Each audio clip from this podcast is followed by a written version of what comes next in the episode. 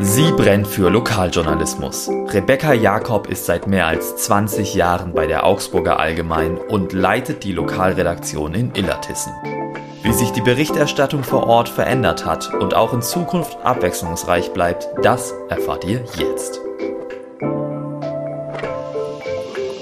Hallo und herzlich willkommen bei Auf einen Kaffee mit, der Podcast der Augsburger Allgemeinen, der euch hinter die Kulissen blicken lässt. Ich bin Laura Mielke, neben mir steht Celine Theis. Hallo. Wir sind Volus bei der Augsburger Allgemeinen und treffen uns heute mit Rebecca Jakob auf einen schwarzen Kaffee. Schön, dass du da bist, Rebecca.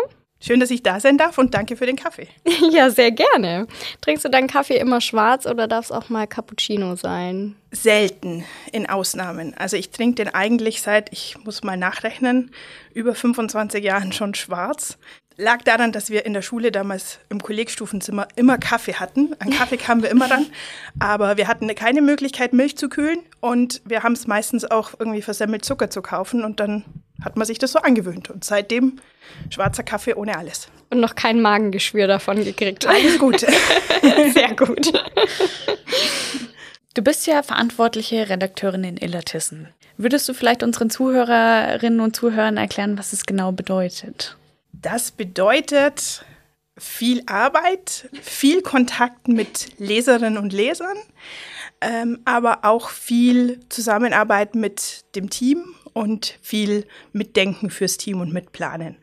Ähm, ich mache das seit Anfang 2020, ähm, bin sozusagen die Stellvertreterin vom Redaktionsleiter, der in Neu-Ulm sitzt und aber Neu-Ulm und Illertissen betreut, der Ronald Hinspeter, und darf mich in Illertissen um die Geschäfte kümmern und ähm, den Redaktionsalltag organisieren, ähm, Themen suchen, Themen finden und aber eben auch mich darum kümmern, wie geht es unseren Kollegen, was brauchen die, was können wir tun, damit deren Arbeit leichter wird.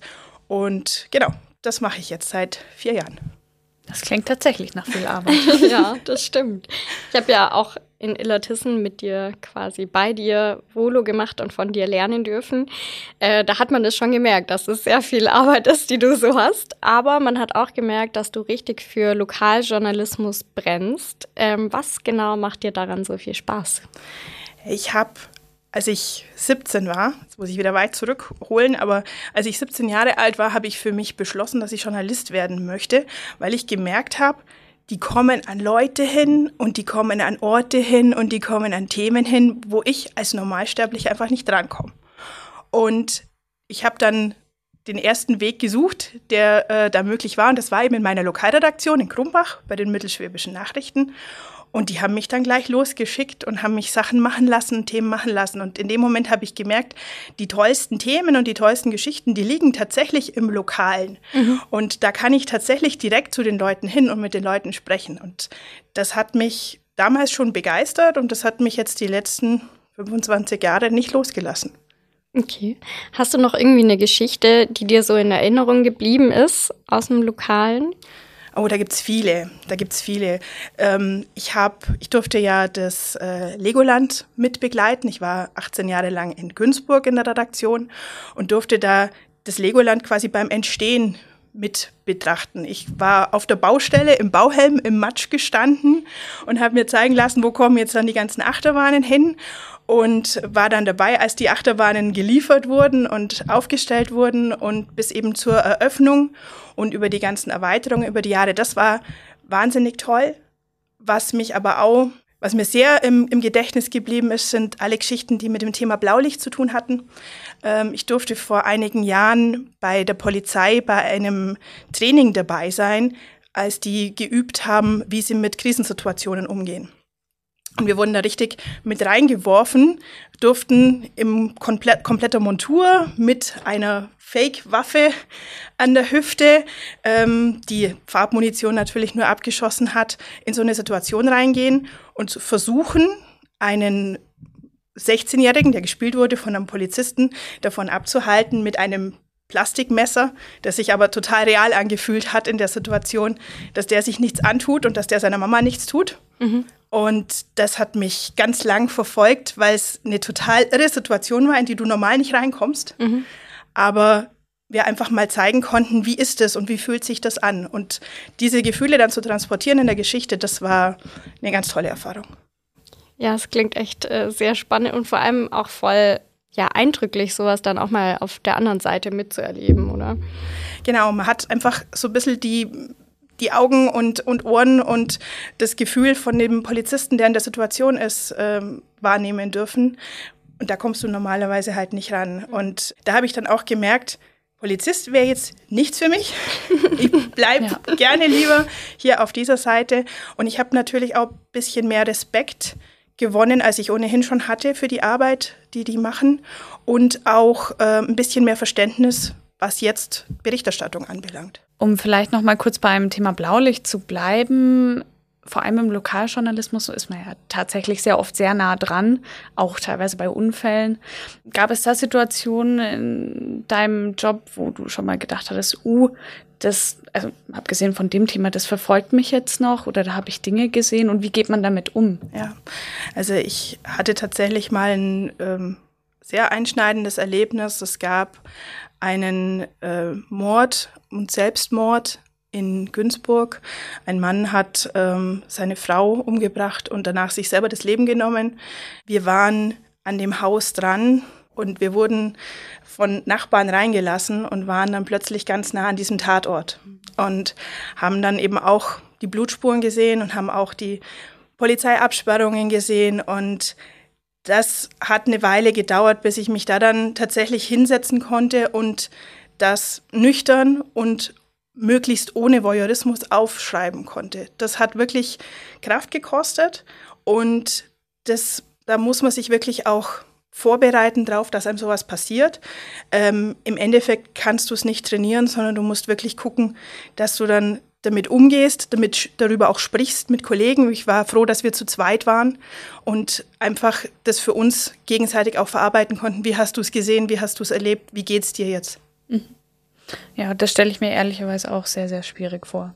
Aber das ist nicht der Arbeitsalltag. Der Nein. Arbeitsalltag ist ein bisschen ich will nicht sagen eintöniger, aber wenn man jedes Jahr die gleichen äh, Feste hat und die gleichen Orte auch über die gleichen Orte berichtet, kann es schon mal eintönig werden. Beziehungsweise, wie, wie ist da deine Sicht drauf? Also es ist tatsächlich schwierig, dass du jedes Jahr einen neuen Dreh findest. Wir versuchen es aber wirklich. Also wir stecken da wirklich ganz viel Energie rein, um da gemeinsam drüber zu sprechen und zu sagen, komm, wie haben wir das Thema jetzt noch nicht gesehen? Und natürlich kannst du sagen, du schickst jetzt jemand auf ein Fest und der sagt dann, schön war's und äh, alle hatten Spaß und die Kinder haben sich gefreut. Ähm, man kann natürlich auch sagen, ja, okay, lass uns doch mal jemand, der da hinter der Theke steht, begleiten und gucken, wie geht, wie geht's dem denn den ganzen Tag? Der hat jetzt wahrscheinlich nicht so viel Spaß oder anderen Spaß an der Stelle. Und das ist so der Weg, den wir bei der Neu-Ulmer und bei der Illertisser Zeitung auch ganz stark suchen, dass wir damit einfach auch überraschen und dass wir damit auch zeigen können, was eigentlich alles hinter so einer Veranstaltung steckt. Du hast ja schon erzählt, du warst ähm, 18 Jahre in Günzburg, du hast auch bei der Augsburger Allgemeinen äh, volontiert, ähm, bist jetzt schon, ja schon wirklich äh, sehr lange da ähm, und leitest mittlerweile die Lokalredaktion. Kannst du vielleicht so einen Einblick geben, was hat sich in der Zeit verändert, sowohl zum Positiven als auch vielleicht zum Negativen? Erzähl doch einfach mal. Es hat sich eine Menge verändert und es hat sich tatsächlich die letzten Jahre immer schneller verändert. Das ist das, was ich aber auch sehr liebe an dem Job und das ist auch was, das, was die Eintönigkeit natürlich dann auch wieder total aufbricht, dass wir ständig uns ver verändern müssen, dass wir ständig auch neue Dinge machen müssen. Was sich bei uns natürlich massiv verändert hat, ist die Ausrichtung in Richtung Online. Als ich angefangen habe, haben wir eine gedruckte Zeitung gemacht jeden Tag und dann sind wir am Abend nach Hause gegangen und am nächsten Tag war die im Briefkasten. Ähm, das ist vorbei. Ähm, wir sind mittlerweile viel länger am Tag unterwegs, auch in unterschiedlichen Schichten. Wir sind online sehr stark unterwegs. Auch das ist so ein Ding, was wir in Neu-Ulm und Illertissen ganz stark forcieren und was uns auch ganz viel Spaß macht. Und ähm, das sind natürlich neue Wege, auf die du dich auch immer wieder einstellen musst und die du auch klar technisch erstmal meistern musst, weil ähm, es gibt Kollegen, die sind einfach schon sehr lange dabei und die haben jetzt noch nicht so viel mit Online und Publizieren zu tun gehabt und die tun sich dann oft auch schwerer. Das habe ich eben auch beobachtet über die Jahre. Und ähm, ich tue mir Gott sei Dank leicht und mir macht es Spaß und deswegen mache ich dann auch gerne mal so Experimente wie zum Beispiel einen eigenen Podcast aufziehen. Die einzelnen Redaktionen und ähm, grundsätzlich das ganze Medienhaus merkt ja, dass ähm, vor allem die Print-Abo-Zahlen einfach sinken. Glaubst du, dass Lokaljournalismus, so wie er heute ist, noch Zukunft hat? Beziehungsweise vielleicht auch die Frage, wie kann man es schaffen, dass Lokaljournalismus relevant bleibt? Also ich glaube, die Inhalte sind immer relevant. Es geht darum, auf welchem Weg wir die an die Leute ranbringen. Es geht auch darum, den Leuten klarzumachen, das, was wir da machen, das ist Arbeit da steckt Energie dahinter, da steckt Zeit dahinter und deswegen müssen wir für einzelne Dinge auch ein bisschen was verlangen, damit wir diese Arbeit auch weitermachen können. Die Themen, die sind aber immer da und die werden auch immer da sein. Es wird immer die Leute interessieren, wie geht's weiter mit der Müllentsorgung bei mir vor der Haustüre? Wie viele Lehrkräfte gibt es fürs neue Schuljahr, wenn ich meine Kinder in die Schule schicke? Was passiert da jetzt gerade auf dem Bauplatz direkt gegenüber von mir? Oder was war das für ein Polizeieinsatz heute Nacht?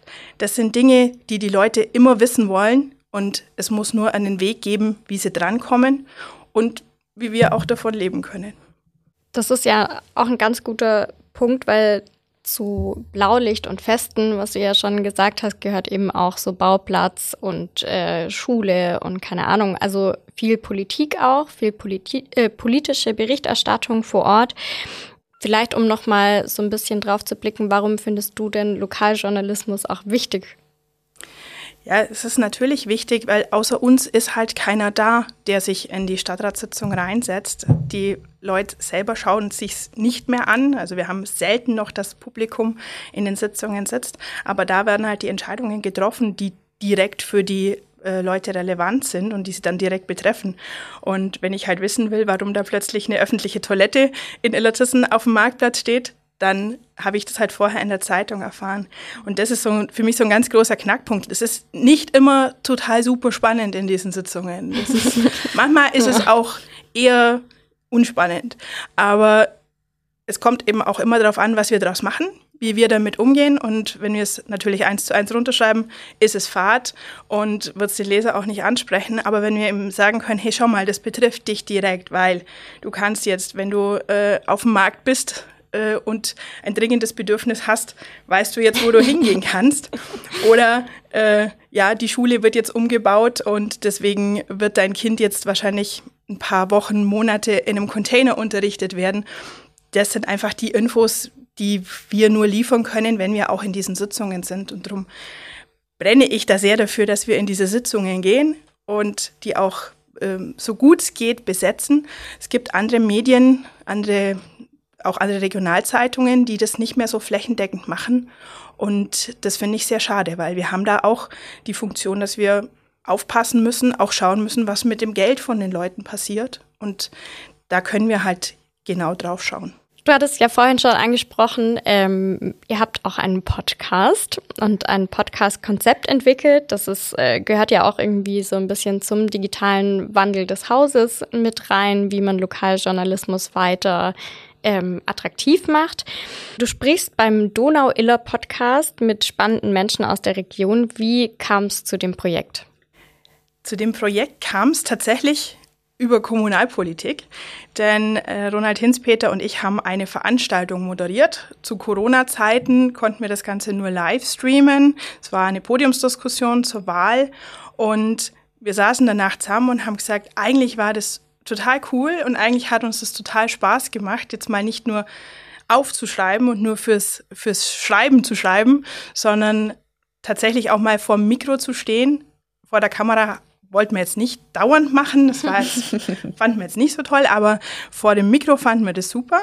Und dann haben wir uns eben überlegt, Mensch, was könnten wir denn als lokalen Podcast machen und haben dann ganz schnell festgestellt, wir haben unheimlich viele spannende Menschen bei uns in der Region. Wir haben eine total spannende Region, weil wir ja nicht nur zwei Landkreise bespielen, Landkreis Neu-Ulm und einen Teil vom Unterallgäu, sondern auch Bayern und Baden-Württemberg bespielen. Das hat sonst außer uns natürlich auch niemand. Und dann haben wir uns mal ein bisschen zusammengesetzt, auch mit dem Stefan Schöttl, mit unserem Sportredakteur, und gesagt, was gibt es für spannende Leute? Haben ganz schnell eine große Liste gehabt und die arbeiten wir jetzt ab. Ich fände es dann noch spannend zu wissen, inwiefern sich diese Arbeit für den Podcast von, vom alltäglichen Lokaljournalismus unterscheidet. Wie geht ihr vor? Sucht ihr anders nach ProtagonistInnen? Oder ähm, wie setzt ihr da die Themen? Anders als sonst? Eigentlich ist es nicht viel anders als sonst, was die Suche nach, nach Gesprächspartnern anbelangt. Was ein bisschen anders ist, ist die Herangehensweise, weil wir deutlich tiefer einsteigen können. Wir haben festgestellt, wir haben natürlich in Print vor allem eine feste Länge, wo wir maximal damit arbeiten können und können dann ganz viele Fragen und ganz viele Dinge, die uns interessieren, einfach auch nicht beantworten auf dem knappen Platz. Und im Podcast haben wir da einfach mehr Zeit und können auch die Menschen hinter den Geschichten vorstellen. Uns war es wichtig, dass wir einfach sagen können, schau, wir haben ähm, zum Beispiel Florian Zimmer, der in Neu-Ulm ein Zaubertheater eröffnet hat vor einem Jahr. Wir haben viel über den berichtet, viel über dieses Zaubertheater, auch über Rechtsstreitigkeiten, die das ringsrum waren. Aber so den Menschen Florian Zimmer, den konntest du da nicht so wirklich unterbringen, weil es ging eben immer um die, um die harten Fakten. Und dann haben wir ihn zu uns ins Podcaststudio eingeladen und er hat uns ganz tolle Dinge erzählt, auch aus seiner Vergangenheit und auch einfach aus seiner Gefühlswelt. Und das ist das Tolle am, an Studio West. Wir können einfach ein bisschen über das hinausgehen, was wir in 150 Zeilen packen müssen.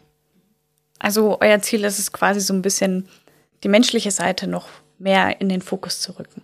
Genau. Wir wollen einfach die Leute auch als Person vorstellen und nicht nur in ihrer Funktion. Als nächstes wird zum Beispiel eine Pannenhelferin vom ADAC bei uns zu Gast sein, die regelmäßig auf der A7 Leute Leuten hilft, die liegen geblieben sind und die auch schon mehrere Bücher zu dem Thema geschrieben hat. Was viele aber nicht wissen, die Frau ist in ihrem Nebenhobby passionierte Jägerin. Mhm. Und auch da wollen wir mit ihr drüber sprechen, wie sie das sieht, wie sie das empfindet und ähm, was das mit ihrem mit ihrer Arbeit auch zu tun hat und macht, weil auch da hat sehr viel mit auch mit Wildunfällen und solchen mhm, ja, Dingen klar. zu tun. Und das ist, finde ich, so, so tolle Verbindungen, die wir sonst ganz schlecht nur herstellen können, eben auf einem kurzen Platz. Mhm. Spannend. Ja, voll.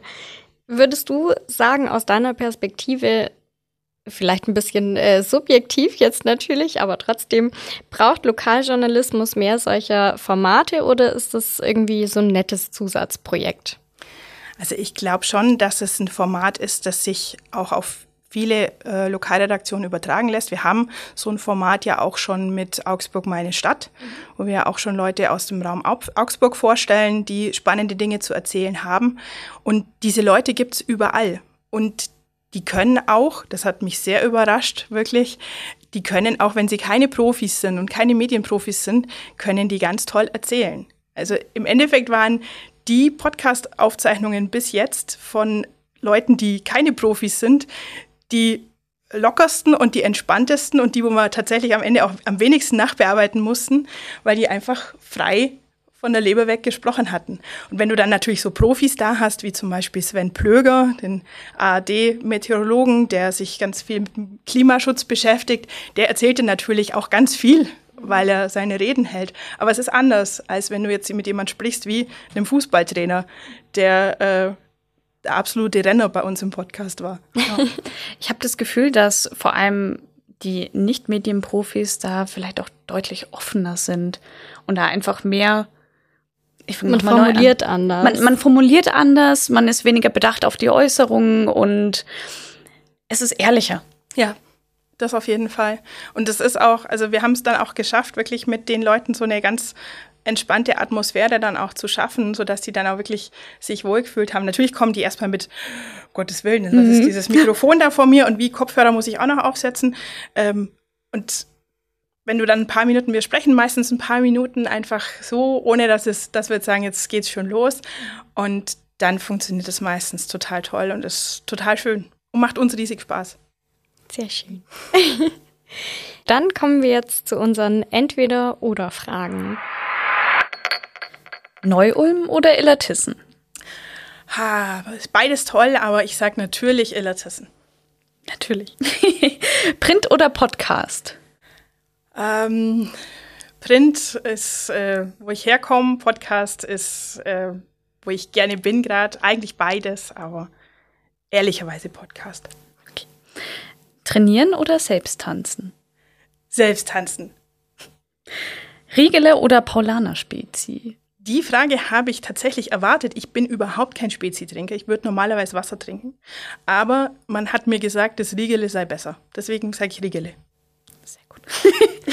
Legoland oder Skyline Park? Legoland. Auf jeden Fall. Perfekt, danke. Super, dann danke dir für deine Antworten. Danke dir für die Zeit, die du mit uns hier verbracht hast.